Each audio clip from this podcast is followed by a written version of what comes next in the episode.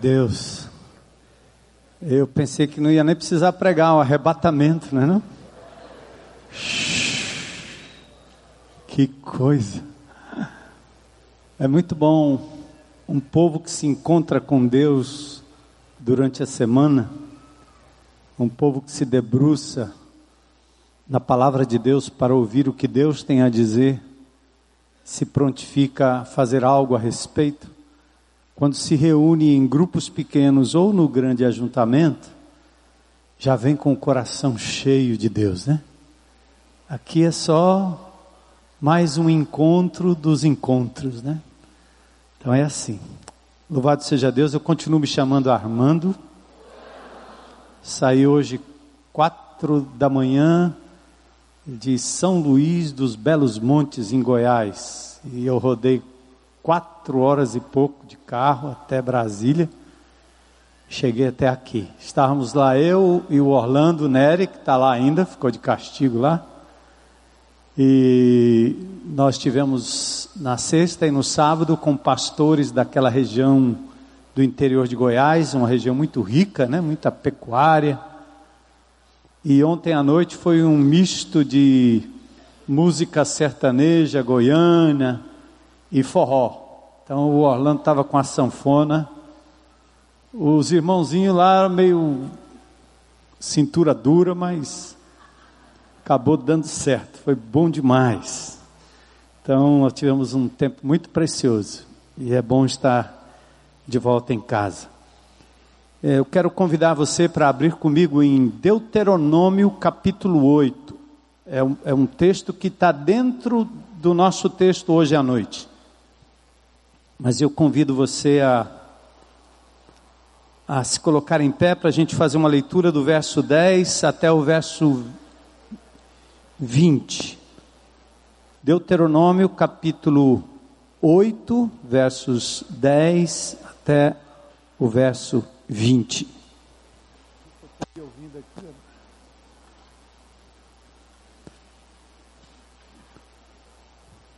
Pronto, verso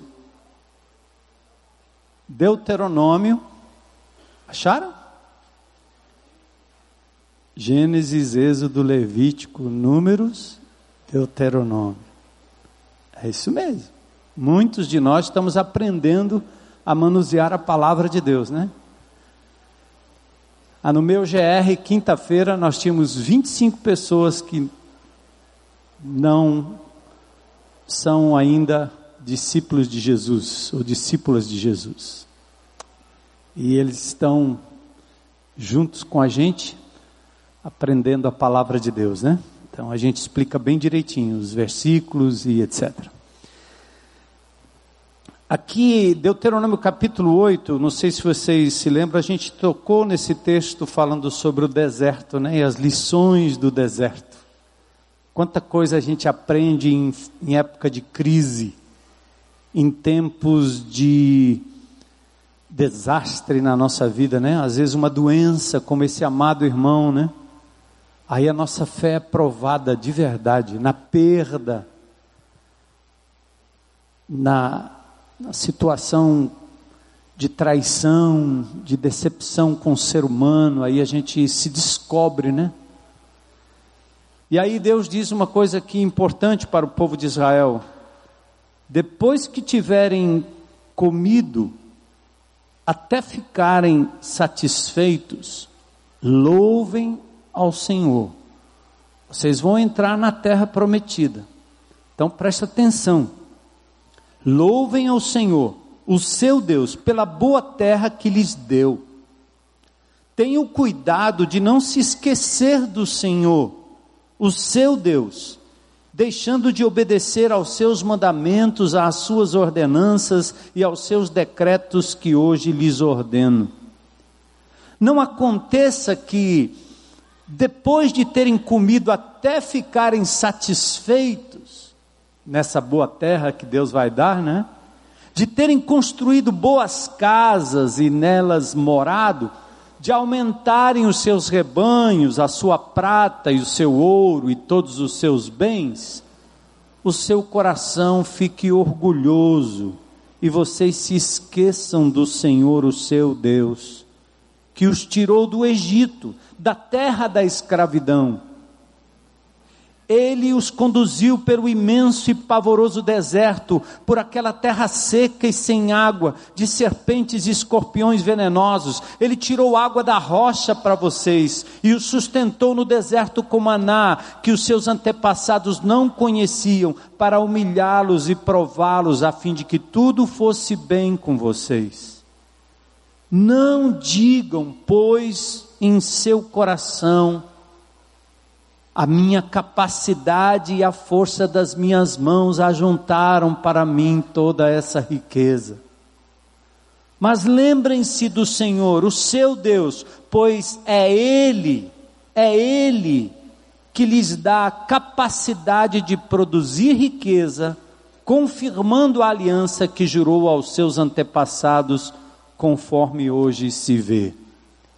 E aí Deus faz uma advertência ao povo de Israel mas se vocês se esquecerem do Senhor, o seu Deus, e seguirem outros deuses, prestando-lhes culto e curvando-se diante deles, asseguro-lhes hoje que vocês serão destruídos.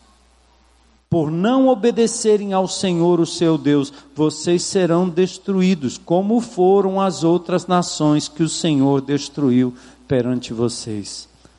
Atentem para esse texto, né? Verso 18 Lembrem-se do Senhor, o seu Deus, pois é Ele quem lhes dá a capacidade de produzir riqueza, confirmando a aliança que jurou aos seus antepassados, conforme hoje se vê. Pai amado, já cantamos aqui que toda a honra que poderia nos ser dada, nós entregamos ao Senhor Jesus toda a riqueza que poderíamos auferir, conseguir, ganhar, nós também dedicamos ao Senhor Jesus. Toda a glória que nós podemos receber de qualquer ser humano por aquilo que nós conquistamos com nossas mãos, com a nossa mente, com a nossa força, nós dedicamos ao Senhor Jesus porque todas as coisas vêm de ti, Senhor. São por meio de ti e são para ti, Senhor. Por isso eu peço que o teu povo hoje à noite, na meditação da palavra de Deus, na leitura dos textos, possam ouvir o Senhor falando aos seus corações e que saiam daqui, Senhor, nessa certeza de que o Senhor é o dono absoluto de todas as coisas. Nós te agradecemos pela lição desta noite, ao meu coração, ao coração do teu povo, em nome de Jesus. Amém. Podem sentar.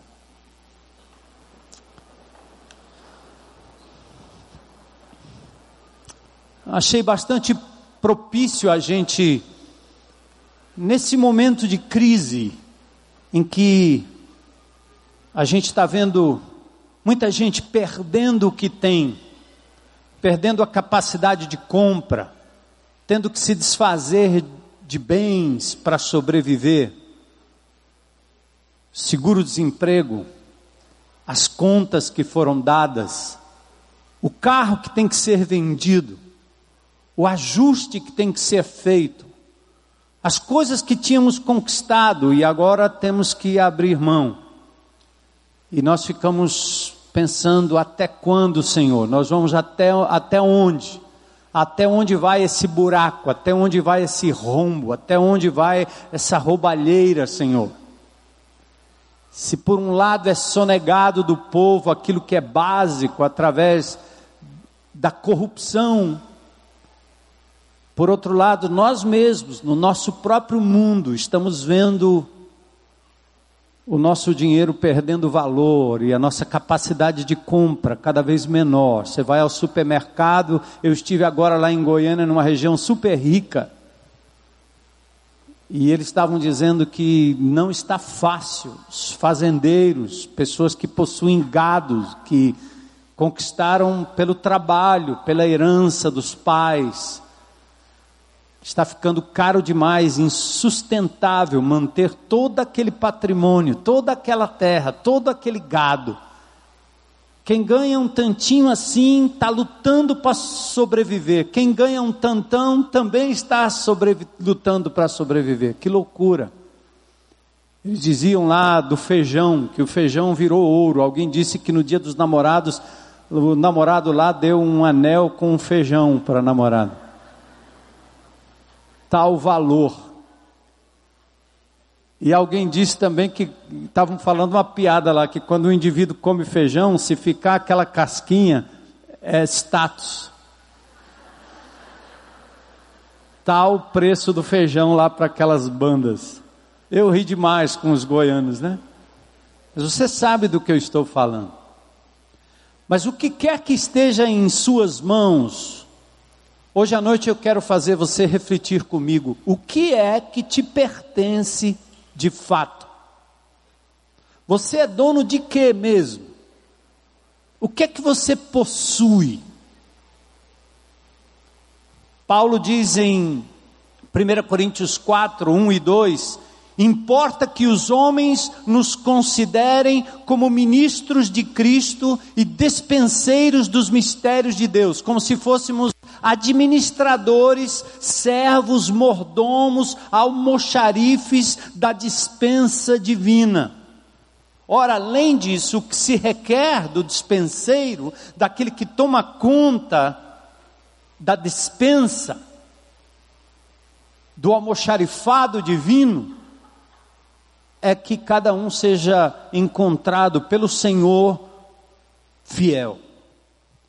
Então vamos iniciar com duas declarações bíblicas que merecem reflexão. E você vai ter que parar para pensar aí comigo.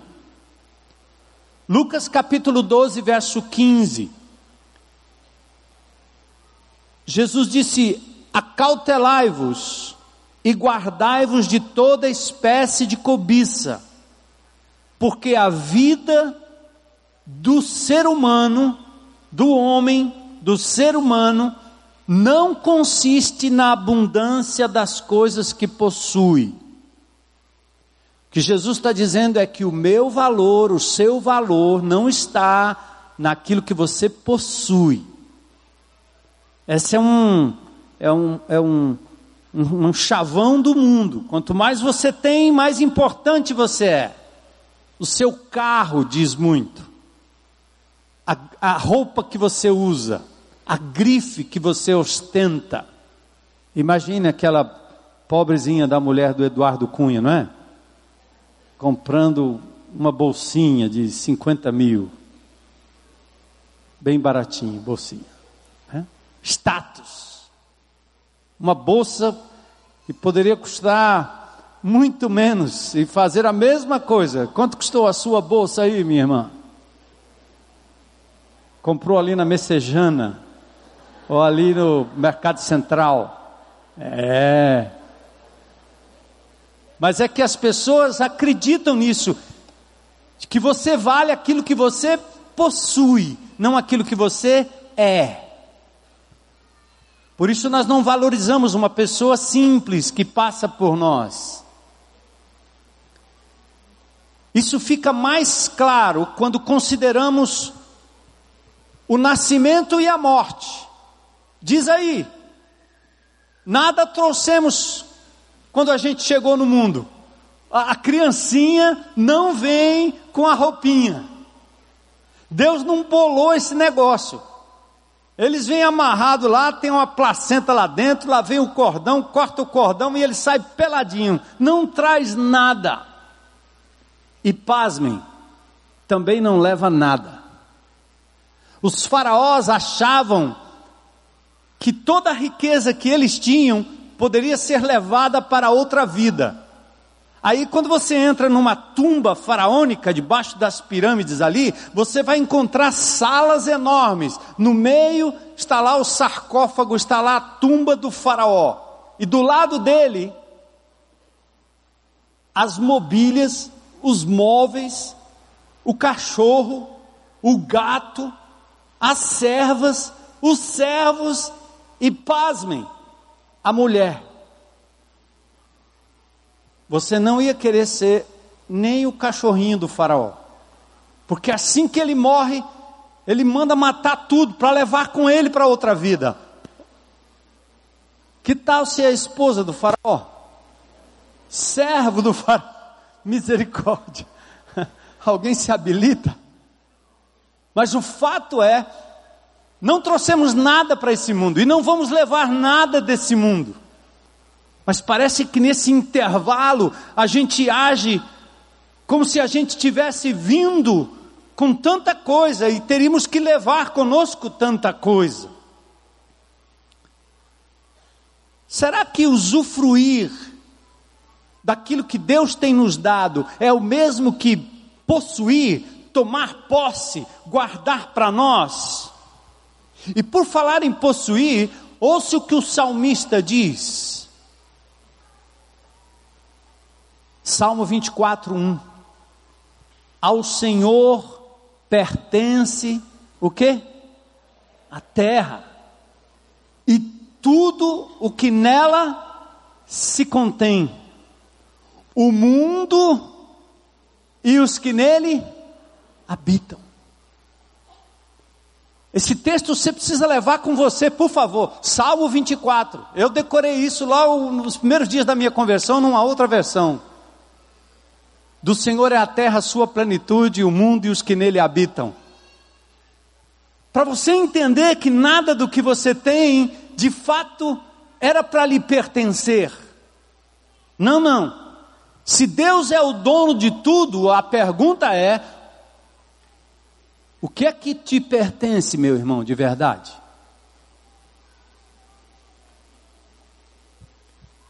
Isso parece claro quando a gente fala, por exemplo, de um funcionário, de um vigia, de um caseiro da propriedade, de uma governanta, de um morador no sítio. A gente pode ilustrar isso. Você visita um sítio, os donos não estão, o caseiro está lá dentro, ele toma conta de tudo, mas de verdade ele age como dono, mas ele não é o dono. Entende? A terra é do seu Senhor. E ele é apenas um guardador, um despenseiro, um mordomo. Em Brasília eu tive que alugar um carro porque não tinha voo até essa cidade. Então eu saí com um Ford Car novinho. Eu me senti, ah, o carro bom, novo. Só que não era meu. Eu tive que devolver era alugado. Enquanto eu estava com ele, todo mundo podia achar que era meu, mas não era meu. Agora, eu usei como se fosse meu, todo cuidado, estacionando no lugar certo, guardando no lugar certo, dirigindo da forma certa. Era meu, por um momento, mas de verdade não era meu. Eu era apenas um mordomo daquilo. José foi mordomo no Egito, na casa de Potifar. O texto diz que Potifar o constituiu senhor de sua casa, mordomo, almoxarife de tudo que ele possuía. Até que ele se tornou quase que o mordomo do Egito, o dono, não o dono, mas um servo do Faraó que tomava conta de tudo, tinha autoridade para vender, para comprar, para juntar, mas não era dele. Na parábola do servo vigilante, Jesus diz assim, Lucas 12, 42 e 44: Quem é, pois, o mordomo fiel e prudente? Quem é o servo guardador fiel e prudente? A quem o Senhor confiará os seus conservos para lhes dar sustento a seu tempo? Bem-aventurado aquele servo a quem seu senhor, quando vier, achar fazendo assim. Verdadeiramente vos digo que lhe confiará todos os seus bens. Aqui Jesus está dizendo que confia àquele seu servo pessoas. Jesus está dizendo assim: eu entrego a ele servos para que ele cuide. São meus servos, mas ele tem a responsabilidade de cuidar. Vou fazer uma ilustração bem rápida. Essa semana minha filha estava falando sobre a educação do netinho, né? Do Israel. E quem cria menino sabe disso. Minha mãe não está mais aqui, porque senão eu ia dizer para a Elissa: você tem que consultar a avó Edith, porque ela sabe o que ela passou comigo. Eu já contei umas histórias aqui, não vou contar muita, muita história, mas ela me amarrava no pé da mesa com corrente. E eu ficava olhando para aquela corrente, como é que eu ia sair dali com a corrente e a mesa. Tal era o menino, traquino. Mas eu estava dizendo para minha filha: sabe qual é o problema do pai e da mãe?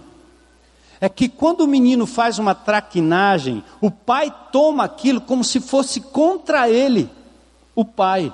E a mãe toma como se fosse contra ela. Você está me desrespeitando, você está me desobedecendo, você está me afrontando. Uma coisa que eu aprendi logo cedo na educação das minhas filhas, eu sempre dizia isso para ela: em primeiro lugar, minha filha, você está desobedecendo o Senhor, não é a mim. Eu não consigo nem ficar com raiva. É como se alguém roubasse algo de mim e eu dissesse: Ele me roubou, mas ele roubou em primeira instância o meu Senhor, porque aquele objeto não era meu. Meus filhos não são meus. Eu estou cuidando. Isso evita muito dessa reação irada do pai ao tentar brigar com alguém, ou até marido e mulher tentando mudar o outro. A mulher quer mudar o marido, o marido quer mudar a mulher de todo jeito. Ele se esquece de que ela pertence ao Senhor, ele pertence ao Senhor. Lembra do quarto de guerra? Quando aquela mulherzinha frágil não pode mudar nada lá, ela se ajoelha, fala com o dono do cara e Deus dá um nó no indivíduo lá. Ela age como mordomo, como administradora de coisas que Deus dá para você usufruir. Amém? Paulo afirma: que os homens devem nos considerar como bons dispenseiros das coisas de Deus, não como o mundo faz, possessivo, egoísta, presunçoso. Ser crente em Jesus Cristo é mostrar para essa sociedade que nós temos um Senhor acima de tudo que temos e tudo que somos, ou seremos iguais aos descrentes, e vamos jogar o jogo do diabo que chamou Jesus lá no início e quis fazer esse jogo com ele. Tudo isso te dá se prostrado me adorares. O diabo faz isso com você.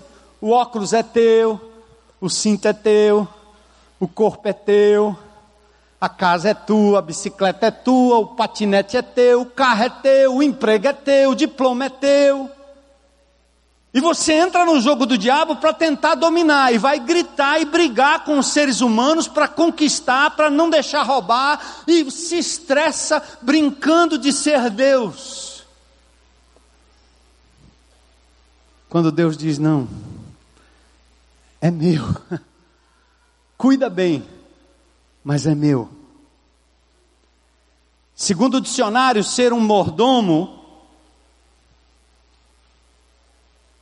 quer dizer ser o criador maior da casa, o que toma conta, acima de tudo, abaixo do dono. O mordomo é aquele que administra a casa ou o estabelecimento de outrem. A conclusão é que somos os caseiros de Deus, entende? Somos os guardadores das coisas de Deus, inclusive nós. Nosso corpo não nos pertence, pertence ao Senhor. Mas esse princípio, agora, agora chegou a hora, agora presta atenção aqui, checkmate. Agora você tem que se posicionar, me ajuda aí. Eu tenho que lhe fazer uma pergunta, você tem que me dar uma resposta. Tem não, né? Não é obrigado, mas eu estou dizendo, eu vou fazer uma pergunta, que bom se você pudesse responder a pergunta e depois se posicionar, tá certo? Primeira pergunta: O que é que de fato pertence a Deus?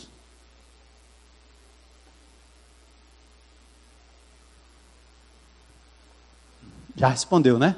Eu vi aí as, as respostas subindo aí. Wireless. Wi-Fi. Bom, o que é que de fato pertence a Deus? Aí eu quero dar três possibilidades de resposta. A primeira resposta seria nada. Nada pertence a Deus, é tudo meu. Tem gente que acredita assim? Levanta, não, levanta não. Que? Nada. A outra resposta seria apenas uma parte, uma, uma parte. Eu dedico a Deus uma parte. Certo? Eu cultuo a Deus numa parte da minha vida. Domingo. Eu dou a Deus uma parte do que eu tenho e do que eu sou. A primeira resposta é nada. A segunda resposta é só uma parte. E a terceira resposta é tudo. Vê que pouca gente respondeu, né? Viu? A terceira parte seria o quê? Tudo. A primeira, nada. A segunda, ele é meu sócio. Não sei quantos por cento, mas o mínimo possível. E a terceira, tudo. Então eu quero dar um pouquinho, eu quero dar aqui então a resposta do seu posicionamento. Ponto 1. Um, na primeira resposta você é o dono. Certo? Se nada pertence a Deus, quem é o dono das suas coisas? Diga eu. Se algum, se só uma parte do que eu tenho e do que eu sou pertence a Deus, então Deus é meu? Eu sou sócio dele e ele é meu sócio. Estamos aí, ó, bem parelhinho. Mas se tudo pertence a Deus, eu sou um simples servo, mordomo, administrador das coisas de Deus. Amém? Então, somos senhores, somos sócios ou somos servos de Deus? É melhor vocês não falarem. espera aí, espera aí, calma. É isso mesmo. Mas preste atenção, né? O propósito maior de Deus, sabe qual é? É fazer Jesus Senhor sobre todas as coisas. Sabe por quê? Deus deu ao homem a terra, os animais, a natureza, os relacionamentos. Deus deu ao, Deus deu ao homem um corpo perfeito, magnífico, maravilhoso que a medicina pesquisa, pesquisa e não encontra. Tenta fazer um robô igual e não consegue. O cérebro humano, os órgãos humanos, maravilha da criação de Deus. Não foi por acaso, porque não se constrói absolutamente nada nesse mundo por acaso. No pós-iluminismo, nós tivemos essa coisa da pintura abstrata. Camarada, antigamente, ao fazer um quadro, ele fazia um, um, um ser humano bonito, a natureza pintada, bem bonitinho. Depois de um tempo, a pintura passou a ser um negócio diferente. Pega um bocado de lata de tinta, joga na parede e o que der, deu. Eu queria ver ele pegar um bocado de metal e madeira e couro, jogar para cima e quando caísse, ele botasse duas turbinas turbinas e fosse decolar nesse negócio, por acaso. Eu quero ver você tomar um remédio que é feito por acaso. Mistura qualquer coisa aí. Eu quero ver você sentar numa cadeira que foi feita por acaso. Eu quero ver um prédio ser construído porque alguém jogou tijolo e concreto para cima e quando caiu foi um prédio. Pronto. Nada é feito por acaso.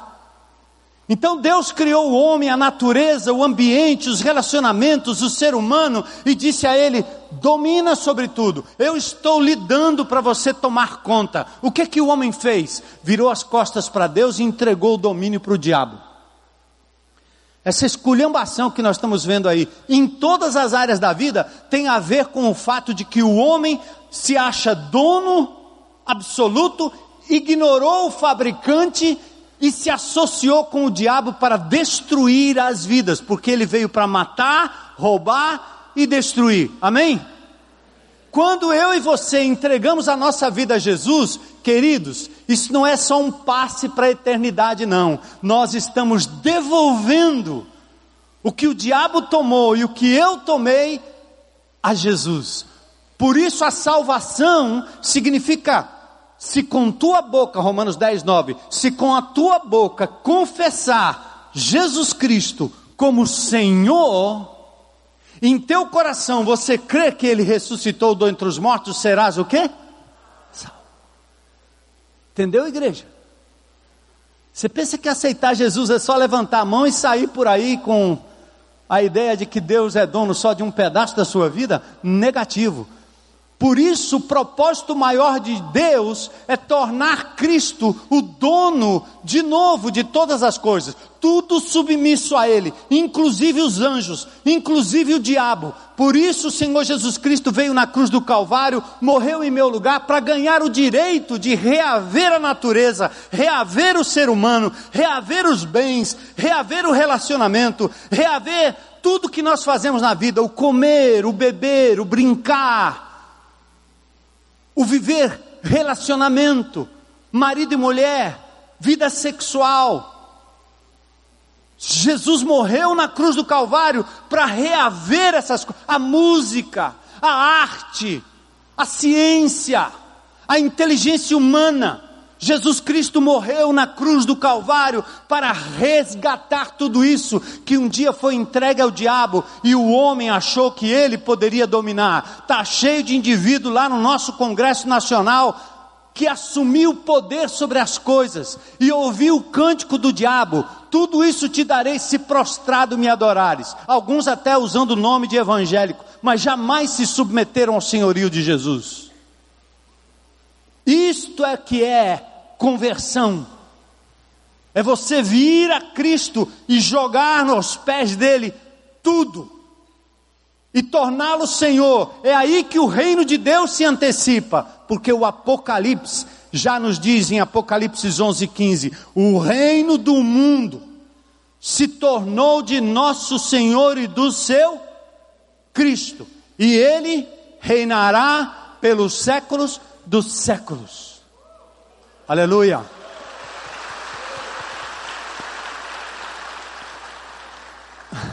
Se meia dúzia de pessoas nessa plateia, na tendinha ou na internet entender o que eu estou dizendo aqui, é possível se fazer uma revolução nessa cidade, nesse estado e nesse país. Não importa só dizer que Jesus Cristo será Rei dos Reis, Senhor e dono absoluto de todas as coisas. Sabe por quê? Porque um dia todo joelho se dobrará, toda língua vai confessar que Ele é Senhor, até o inimigo, até o diabo, compulsoriamente, até quem nunca quis, um dia vai ter que se render para dizer: não aguento mais, não dá mais, eu me rendo, o Senhor é o Senhor. Aleluia.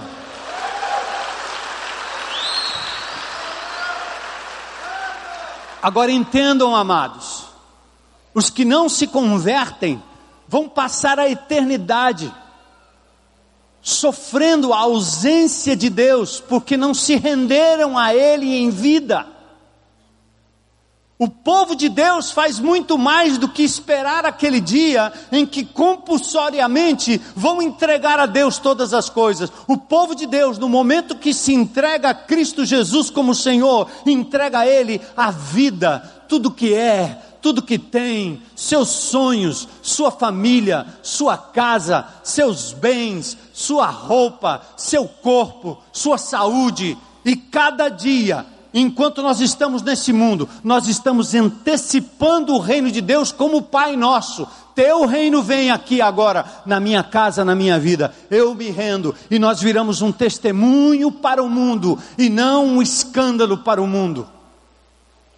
Quando o mundo olha para nossas vidas e parece que nós continuamos fazendo, fazendo a mesma coisa que fazíamos antes, antes continuamos, continuamos apenas sócio, trouxemos Jesus para uma área da nossa vida, para desencargo de consciência religiosa, para a gente frequentar um culto como se frequentava uma missa qualquer, sem nenhum compromisso com Jesus. Não, Cristo é Senhor agora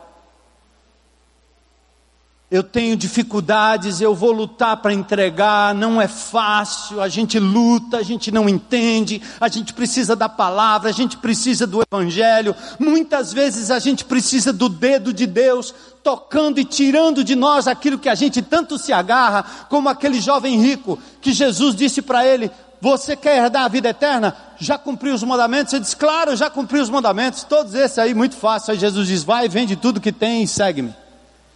E ele saiu porque era muito rico, ficou triste, porque Jesus tocou naquilo em que o seu coração estava depositado. Então, amados, o propósito maior de Deus é fazer Jesus Senhor, e Ele quer começar na sua vida. Ele começou no dia que você se entregou a Ele. Deus entregou sua criação ao caseiro humano. E eu já expliquei, ele entregou nas mãos do inimigo. Mas o Senhor agora quer reaver todas as coisas. Então, volto à pergunta: o que de fato pertence a Deus? Se nada eu sou dono de mim mesmo, tenho total liberdade para usar o que quero como bem quero. Se Deus é apenas uma parte, eu me torno sócio e divido com Ele a glória e reservo o direito de usar parte do que eu tenho como bem quero: meu tempo, minha saúde, meus bens, minha família, meus filhos, minha casa e etc. Neste caso, permito que Deus se envolva em algumas áreas, enquanto deixo outras completamente de fora. Minha carteira, sim, minha empresa, não. Meu tempo no domingo, sim. De manhã, todo dia? Não. Todo tempo? Não, não, todo tempo não. Uma pontinha de ministério, sim. Uma esmolinha, sim. Mas não tudo. Se tudo a gente confirma o que diz a Escritura, do Senhor pertence à terra. Nesse caso, nosso posicionamento muda em relação a tudo que temos, como nós reconhecemos Jesus como Senhor. Ele é Senhor, Ele é dono. Oh, curioso. Jesus, o dono absoluto. Jó foi assim maior de todos os do Oriente, tinha servos, 500 juntas de bois, 500 jumentas, sete mil ovelhas, três mil camelos, sete filhos, três filhas, casa, saúde, além de ser íntegro, reto e temente a Deus. Lembra de Jó? O que aconteceu com ele? Perdeu tudo. E o que Jó disse quando perdeu tudo e a mulher disse: Amaldiçoa teu Deus e morre. Porque que Deus é esse que toma as coisas que você tem?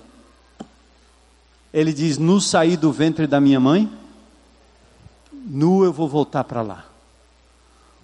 O Senhor me deu, o Senhor o tomou. Bendito seja o nome do Senhor. É por isso que eu pedi para vocês calma, calma, calma, calma. Antes de dizer que tudo pertence a Deus, talvez você tenha que refletir se você estaria disposto a ser um Jó. Porque logo que nós perdemos alguma coisa, perdemos um amor, um amigo, uma amizade, uma posição, um dinheiro, um carro, um negócio, a gente se desespera totalmente e pergunta: Deus, como é que o Senhor deixou isso acontecer comigo? Não fui eu que criei esse negócio? Não foi eu que conquistei isso aqui? Como é? Aliás, o evangelho da prosperidade dessas igrejas que pregam isso, infelizmente há algumas que assim o fazem, elas fazem exatamente o contrário. Vem para Jesus que você vai conquistar. Você não tem carro, agora você vai ter. Você não tinha saúde, agora você vai ter. Então a mulher te traiu, ela volta. Quando eu frequentava lá a macumbaria, era assim: o, o pai de santo lá dizia: O que você quer, meu filho? Se aquela menina meteu um chifre em mim, Pois vem cá, vamos fazer um trabalhinho aí que o, o chifre.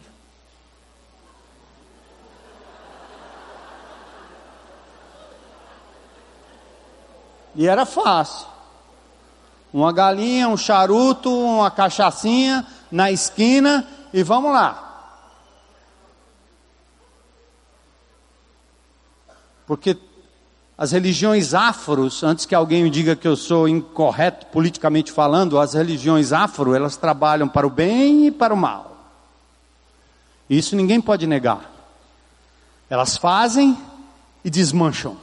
Porque o diabo tem poder. Tudo isso te darei se prostrado me adorares. O diabo não ofereceria algo para Jesus se não fosse verdade que ele pode lhe dar tudo. E quem manipula demônios na igreja e fica prometendo para o povo prosperidade, não leva o povo à dimensão de que Deus é dono e Ele dá e Ele tira.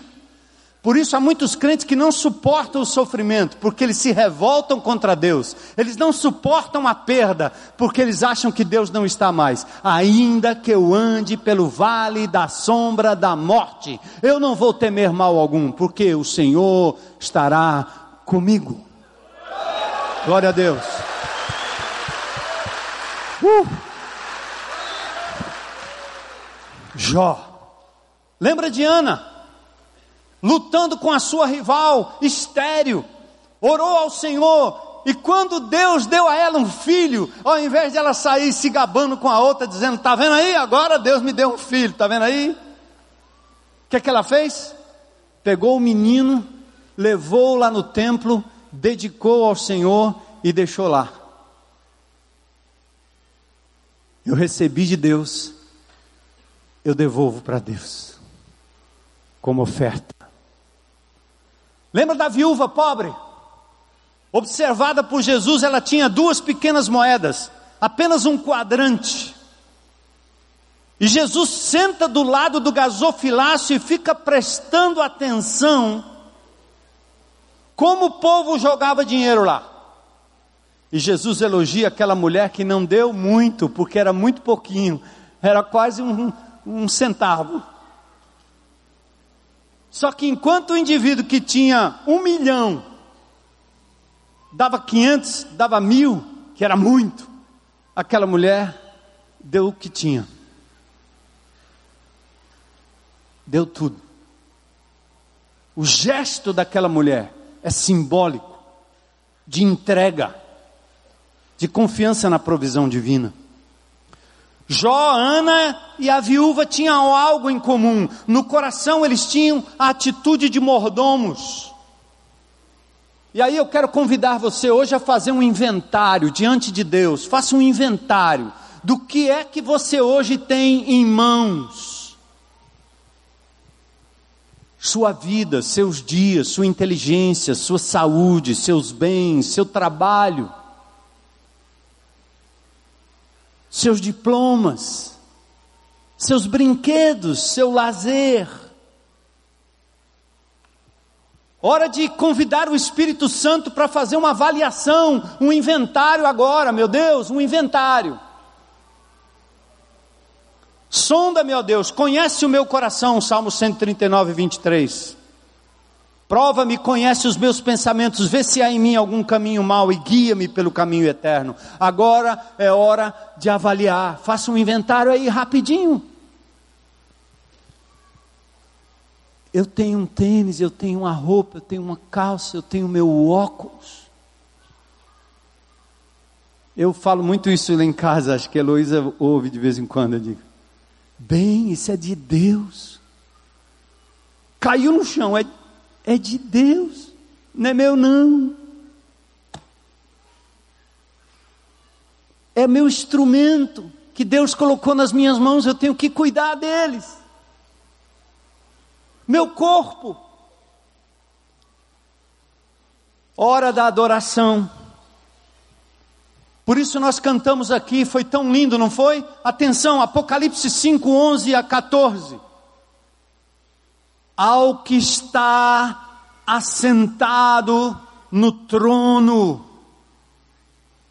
ou seja, aquele que conquistou o direito de reinar, aquele que está assentado no trono, seja o louvor, a honra, a glória, o poder, a riqueza, minha vida, o que tenho, o que sou, meu futuro, meu presente, meu passado.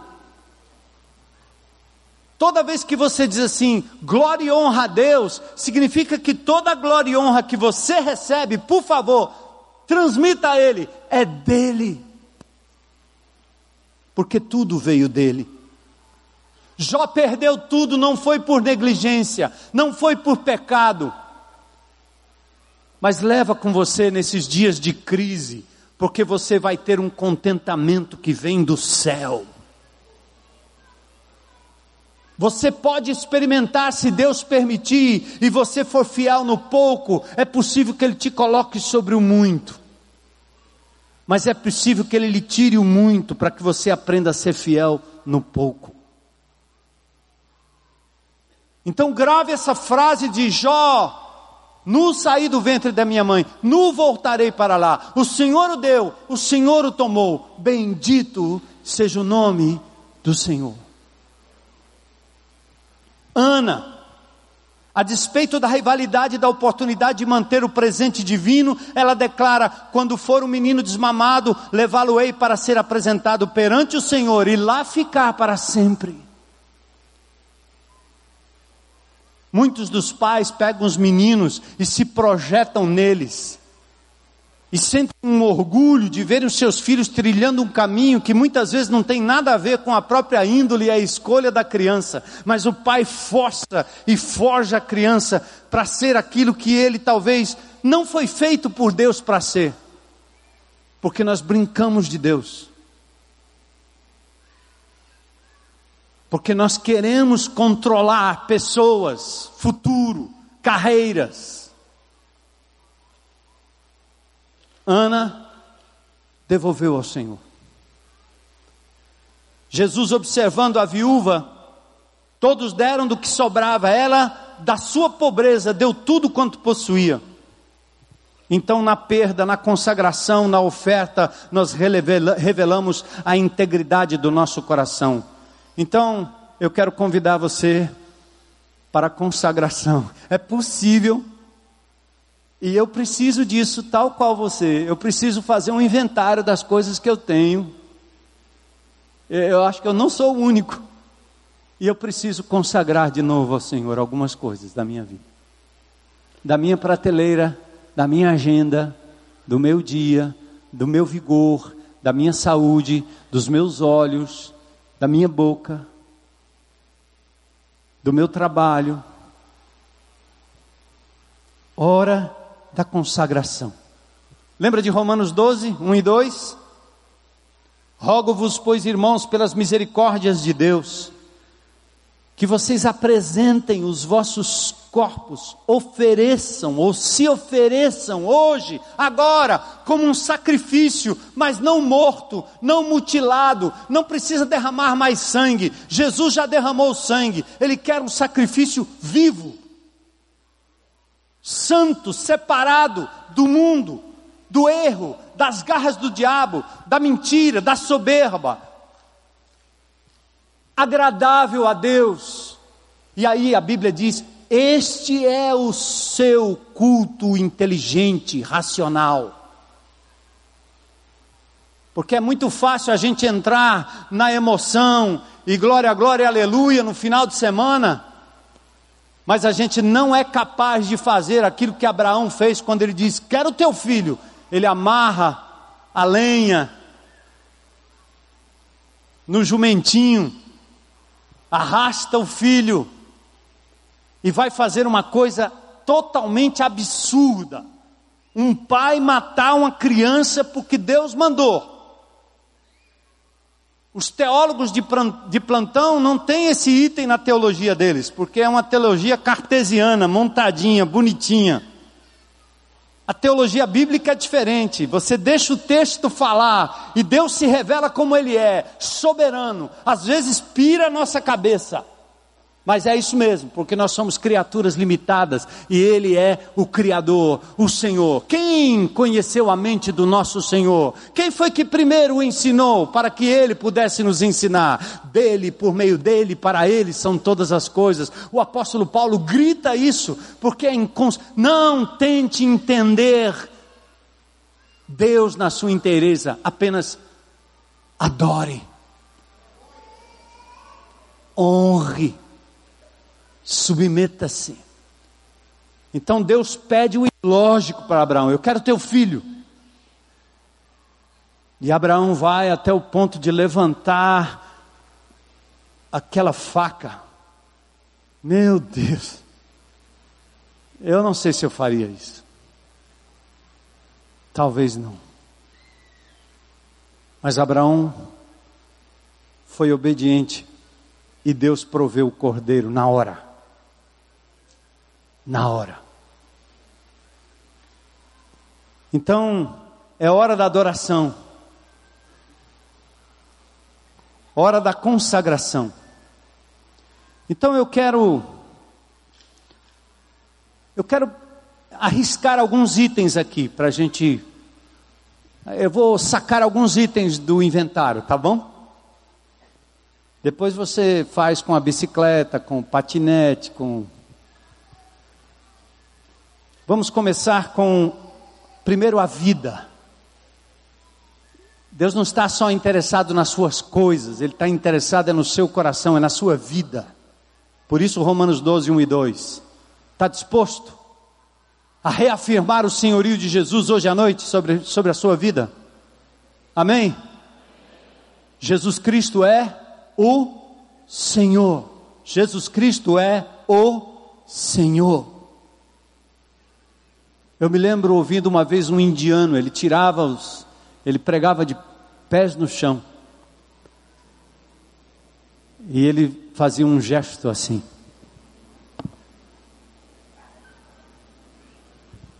O gesto indicava: estou debaixo da autoridade e do senhorio do meu Senhor Jesus. Quando aquele homem falava, minha carne tremia de ver tanta reverência, tanta autoridade. Eu quero começar com o filho. Você tem filhos? São bebês? Está no ventre? Consagra ao Senhor. Faça como Ana. O Senhor lhe deu, mas deu para cuidar. Lembre-se. Faça o teu melhor, mas não tente brincar de Deus. Consulte o dono dele. Consagre ao Senhor. Não tente fazer dessa criança aquilo que você acha que deve fazer. Consulte o dono dela. Entrega logo, consagra. Você não tem controle. Um dia eles fugirão do teu controle. Você acha que tem controle. Nenhum pai controla a mente do seu filho.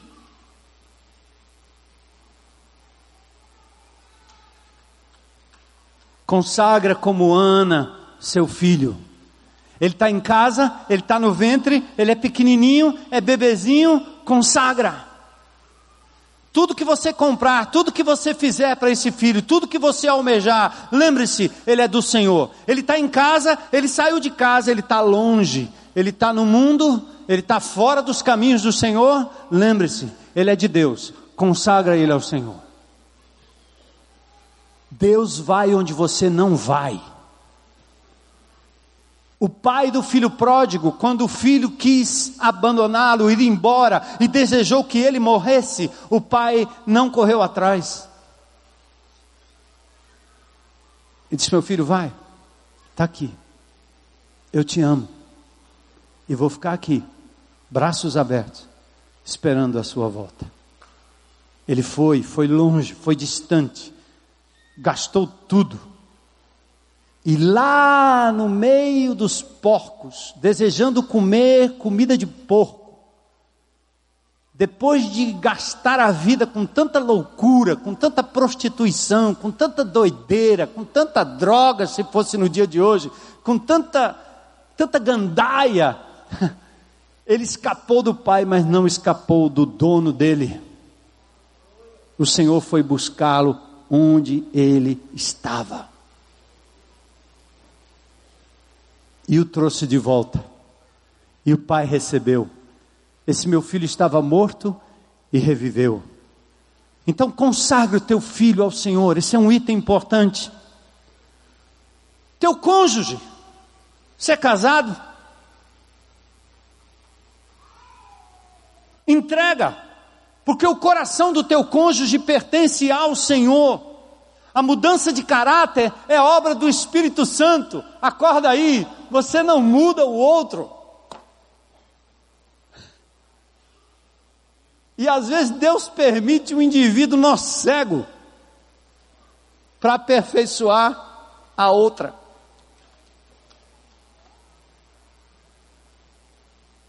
Deus quer lhe mudar antes de mudar o outro. E quem muda o outro não é você, é o Senhor. Quarto de guerra. Devolve para o dono. Faz igual o vovô, brinca com o netinho, quando cansa, devolve para o pai. Toma. Vem buscar, corre, corre, corre, corre. Estou passando aí, estou deixando. O que é? Tem um compromisso. Qual é o compromisso? Dormir, porque eu não aguento mais não tenho mais estrutura, nem coluna, não é não? Então teu marido está assim, tá? Devolve ele para Deus. Não chuta, não joga ele fora, não leva para a delegacia, calma aí. O delegado não é Deus, o mundo não é Deus, a vizinha não é Deus, não entrega nada disso. Segura o homem, mas entrega ao dono. Oração, intercessão, poder de Deus, graça de Deus, quarto de guerra. Marido, mesma coisa. Para de querer mudar, para de querer torcer, para de querer tornar a pessoa igual a você. Que desgraça se todo mundo fosse igual a mim, que terrível. Ora, entrega a Deus, devolve para o Senhor, peça a Ele. As falhas de caráter do outro são instrumentos de Deus para minha santificação e para o meu aperfeiçoamento. Seja menos codependente, Sabe por que, que você sofre? Porque você se torna um codependente do outro. Sua felicidade fica dependendo do outro. Deus está dizendo: a tua felicidade depende de mim. Relacione-se comigo. Beba de mim. Receba de mim o meu amor, teu amor, o amor que eu tenho para lhe dar. Tenha Jesus como teu dono, teu marido, aquele que te sustenta, aquele que cuida de você. E você vai exigir menos do outro. E vai amar mais, tolerar mais entregar seu marido. Quero falar das gerações. Vamos entregar a Deus a infância. Paulo fala, Timóteo, desde a meninice você sabe as sagradas letras. Sabe por quê? Porque os não, não o pai, porque ele era filho de pai grego. Mas a mãe Eunice e a avó Lloyd, desde pequenininho, ensinou, elas ensinaram Timóteo a palavra de Deus. A responsabilidade na infância é paterna, materna. Dedique os filhos ao Senhor. Manter as primícias da energia, do aprendizado, do vigor, do crescimento, da curiosidade. A quem você está dedicando os seus filhos? Nós dedicamos o melhor dos nossos filhos aos ditames da sociedade. É o balé, é o karatê, a natação, é o inglês, a competição, é a computação, é o desfile, é a moda, ela vai ser modelo, são os brinquedos, são os bens. Nada de errado com isso. Mas qual a finalidade disso para a vida dos seus filhos? Será que você entende que eles pertencem ao Senhor e eles precisam ser preparados para serem servos do Senhor? Gaste tempo pelo exemplo e pela palavra, consagrando a vida dos seus filhos. Preste atenção o que eles estão vendo, o que eles estão ouvindo enquanto são crianças. exponham-nos à verdade divina, à palavra de Deus, aos programas de Deus, aos aplicativos de Deus, às histórias de Deus. Nós somos sócios de vocês no Geração Futuro, mas a obrigação é do pai e da mãe, é na casa que o ensino deve começar a acontecer. Dedique a Deus o adolescente, dedique a Deus a juventude. Lembra-te do teu Criador nos dias da tua mocidade. Na adolescência e na juventude, os pais já não têm muito mais controle. É meio a meio. A responsabilidade da decisão passa a ser compartilhada com o jovem, seus hábitos, suas emoções, suas responsabilidades, suas escolhas, seus amigos, seus planos para o futuro. Jovens, há muitas primeiras coisas nessa fase. Ensine seus filhos a dedicar a Deus as primícias, as primeiras coisas, a primeira viagem, a puberdade, a primeira menstruação, as redes sociais, a primeira paquera, o primeiro beijo, a primeira envolvimento, descoberta de sexualidade, a primeira mesada, os amigos, o vestibular. Cuidado com o inimigo. Ele está lá fora disputando o coração do seu filho, que nessa idade talvez ainda não fez uma decisão genuína por Jesus. Seja amigo, ande com ele, entenda o coração. Pais, eles ainda são do Senhor. Cuidado, seja amigo, seja exemplo, dê a provisão responsável, mostre vida com Deus como exemplo, não como imposição. E na maturidade? Ficou adulto, está solteiro, está sozinho, casado. Hora de entrega, hora de dedicar. E aí você vai poder dizer de verdade: Eu e minha casa, o que? Tudo. Eu, meus filhos, minha mulher, ou eu e minha filha, se você mora sozinha, ou eu e meu amigo, eu e minha tia, eu e minha avó. Eu e meu lar, as coisas que estão ao meu redor, eu e meu cachorrinho, eu e meu gatinho, tudo. Eu e minha casa, eu e meu lar, serviremos ao Senhor daremos prioridade a Ele. É tempo de conquistas, tempo de aquisição, tempo de trabalho, tempo de realização, tempo de engajamento no reino, como família, como casal, abrindo a casa, sendo um lugar de abrigo, um lugar de GR, um lugar onde o reino de Deus pode ser expandido através da tua casa, dos teus relacionamentos. E a velhice? Está ficando velho? Eu também estou. O justo florescerá como a palmeira, e na velhice ainda darão frutos. Se Deus não te levou ainda, meu irmão, é porque Ele quer que você dê frutos para a honra e glória do nome dEle ainda é porque enquanto a sociedade te descarta, enquanto a aposentadoria te joga para casa no lixo, você fica depressivo porque você perdeu aquele trabalho, aquele emprego em que você se sentia importante, você não percebeu a oportunidade que Deus está lhe dando para servir ao Senhor, para dedicar tempo, porque agora você tem tempo. Até que Deus lhe devolva alguma outra coisa, algum outro setor, algum outro trabalho, engaje-se na obra.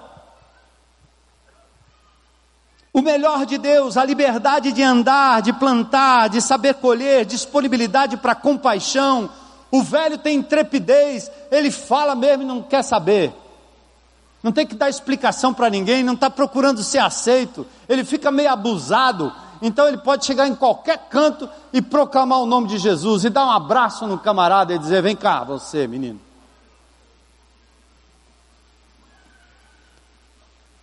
E aposentadoria? Ah, aposentei. Quantos aposentados tem aqui que estão em casa? Fazendo o quê? Vem cá. Vamos ali no presídio. Vamos ali nas creches. Vamos ali juntar a nota fiscal. Vamos ali fazer a contabilidade. Vamos ali servir no orfanato. Vamos ali na casa das crianças com câncer, vamos ali na casa de recuperação, levar uma palavra de carinho, vamos ali ajudar alguém que precisa, que está lutando, um jovem querendo um conselho. Havia uma profetisa chamada Ana, filha de Fanuel, da tribo de Azê, avançada em dias, que vivera com seu marido sete anos desde que se casara. Ela era viúva de 84 anos. Sabe onde ela estava? Você ia dizer assim, no asilo. 84? Isolada, incapacitada. Não. O texto diz: Esta não deixava o templo, mas adorava noite e dia em jejuns e orações, e falava a respeito do menino Jesus a todos que esperavam a redenção de Jerusalém. Ô oh, velhinha arretada.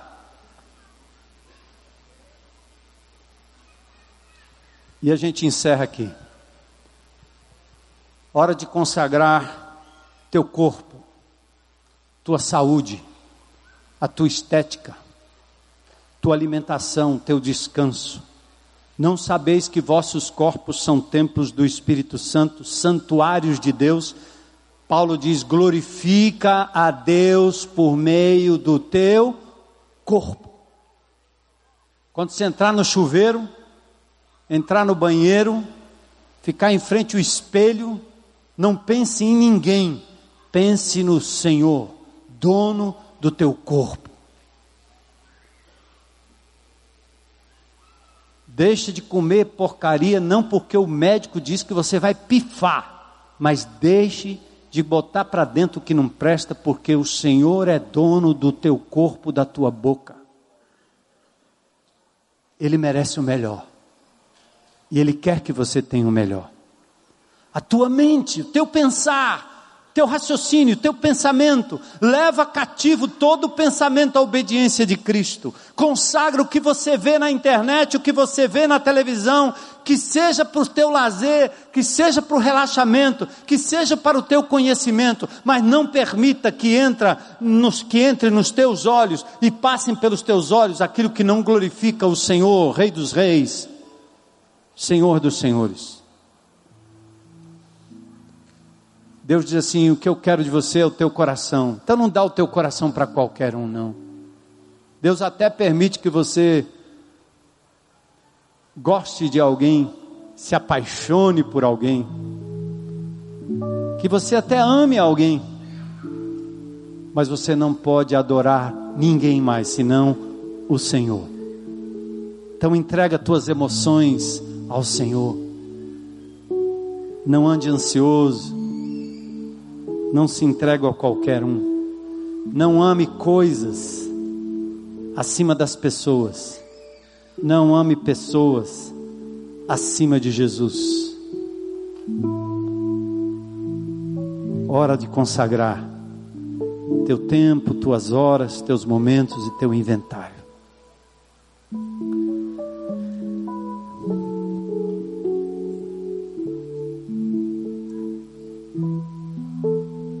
Que é que me pertence? Nada. O que é de Deus? Alguma coisa, ou nada, ou tudo. Tudo. Então vamos. Vamos exercitar essa semana, gente quando a gente compra um carro ou, ou uma coisa qualquer em casa, né? Pode ser uma besteirinha. Deus é teu. Obrigado por me permitir usufruir disso. Vou cuidar da melhor forma possível. É teu. É teu. Então vamos responder aí, tá certo? Para ter uma semana de entrega e de dedicação ao Senhor enquanto os crentes em Cristo Jesus, que o confessam como Senhor, estão refletindo e talvez respondendo aí, dizendo: Ô oh, Senhor, tem coisa aqui que eu estava me agarrando demais, estar me consumindo, acabando comigo, achando que era só meu, só minha. Eu quero perguntar se tem alguém aqui hoje à noite que gostaria de entregar a Jesus a vida coração, a alma, o futuro. Alguém que diga: Eu quero Jesus Cristo como meu Senhor, meu Salvador, dono da minha vida. Eu me arrependo de ter vivido longe dele, brincando de Deus, assumindo o controle de coisas que eu jamais tive controle. Eu me arrependo dos meus erros, dos meus pecados e eu me entrego a Jesus Cristo. Eu recebo hoje como meu Senhor, meu Salvador, dono do meu futuro, do meu passado, do meu presente, de tudo que eu tenho, de tudo que eu sou. Tem alguém aqui hoje à noite? Levanta a sua mão aí. Tem alguém? Glória a Deus. Glória a Deus, glória a Deus, glória a Deus, glória a Deus. Tem mais alguém hoje coragem para dizer: Eu entrego, eu entrego minha vida a Jesus. Glória a Deus, estou te vendo lá atrás. Ei, gente, vocês estão ao redor aí, ó, aquela mão levantada. Abraça aí. Glória a Deus. Tem mais alguém hoje à noite para dizer: Hoje é meu dia, eu quero entregar minha vida a Jesus. Antes que a gente fique em pé todo mundo, né? De pé todo mundo. Eu queria perguntar se tem algum irmão em Cristo hoje que diz assim, Senhor, a minha resposta é: eu sei que eu tenho que dedicar algo da minha vida ao Senhor hoje à noite. Tem alguém assim, irmão em Cristo? Fica de pé, você. Hoje é dia de consagração. Hoje é dia do altar de Deus aqui, não é não? Glória a Deus. Vamos ficar em pé todos, todos, todos nós. Glória. E você que entregou a sua vida a Jesus hoje à noite, saia do seu lugar, venha aqui à frente. Há pessoas que gostariam de orar com você. you